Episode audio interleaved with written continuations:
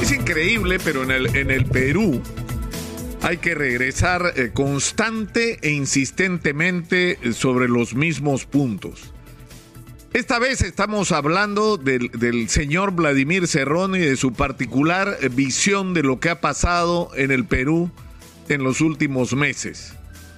Él está convencido de que quien ha ganado las elecciones es Perú Libre de que la gente que fue a votar por Pedro Castillo para que fuera presidente estaba votando por el programa de Vladimir Cerrón, ese que lleva su foto. Y que por lo tanto eso le da todos los derechos a participar en todas las decisiones y a decidir los destinos del país. Y el día sábado ha publicado un, en, el, en el Facebook una declaración que es un reto prácticamente al presidente Castillo. Porque lo que ha dicho es que cuando alguien ha hablado de que el pueblo ha superado al partido, él dice que lo que existe detrás de esa frase es la intención de aislar al partido del gobierno y posteriormente del pueblo, sumando, sumado a la inconsecuencia, la deslealtad, la claudicación, la, la traición. De estas cosas está hablando Vladimir Cerrón en el Facebook.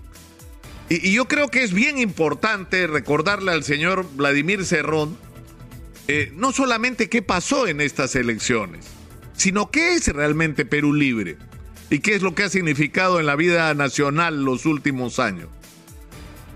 Es un partido regional que ganó las elecciones dos veces, ¿no? Ganó una, perdió y las volvió a ganar el año 2018 en Junín. El partido Perú Libre tiene un gobierno regional, que es el de Junín, seriamente cuestionado, dicho sea de paso, y envuelto en tremendos escándalos de corrupción. Tiene cinco provincias de las 196 que hay en el Perú, todas en Junín, y tiene 29 alcaldes distritales de los 1874 en el Perú, y todos los tienen Junín. Es un movimiento regional. Cuando Perú Libre ha intentado, bajo el nombre de Perú Libertario, que es como se llamaba originalmente, lanzarse a la arena política nacional ha sido catastrófico.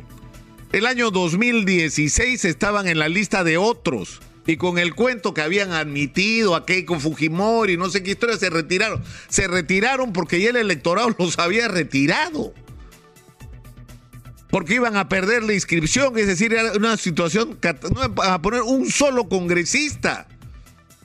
Ni siquiera figuraban en las encuestas, sino en la lista de otros. El 2018, Vladimir Cerrón, que tonto no es, hace una maniobra en Lima y le entrega la inscripción de su partido a Ricardo Belmont Casinelli. Ricardo Belmont Casinelli será colorado, pero rojo no es, pues.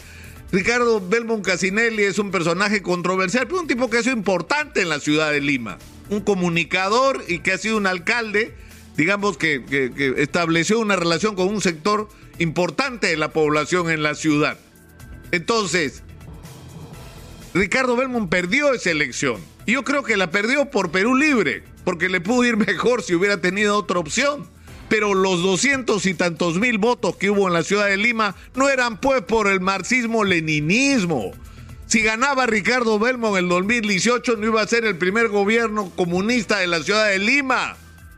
Pero por favor, porque la gente el 2018 por quien votó fue por el Colorado. Y no le funcionó a Vladimir Cerrón. Esa es la realidad. El año, y tengo cifras acá, el, año 2018 obtuvo 205.716 votos. Esa es la realidad. Y el 2020, cuando Perú Libre vuelve a ir, creo que ahí ya fue como Perú Libre a las elecciones eh, congresales, estas elecciones extraordinarias que se hicieron, obtuvo el 3.4 de los por ciento de los votos.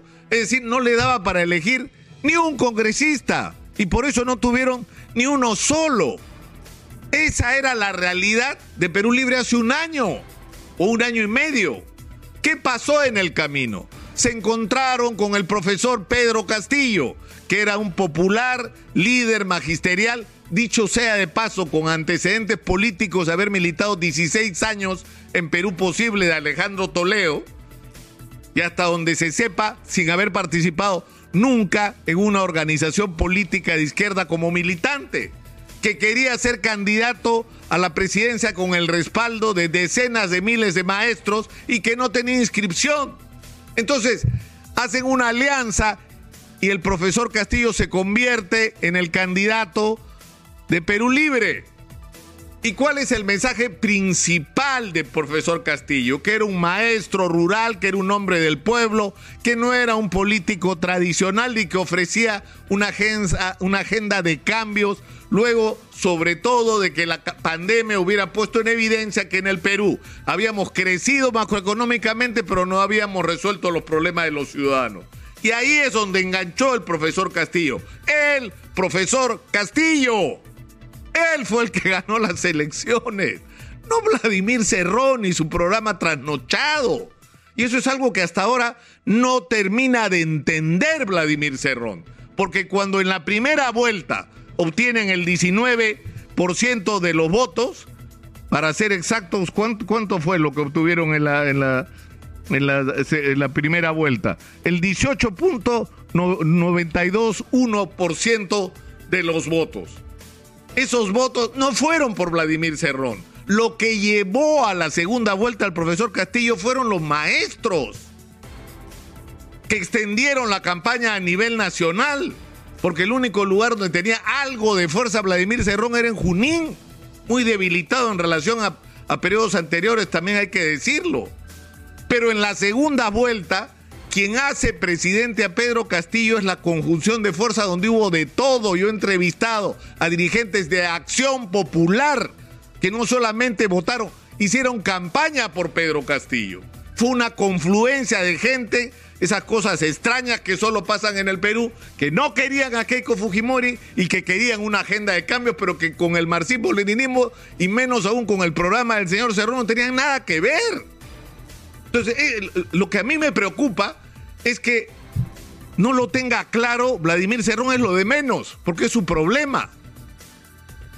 Nuestra tragedia es que no lo tenga claro el presidente de la República.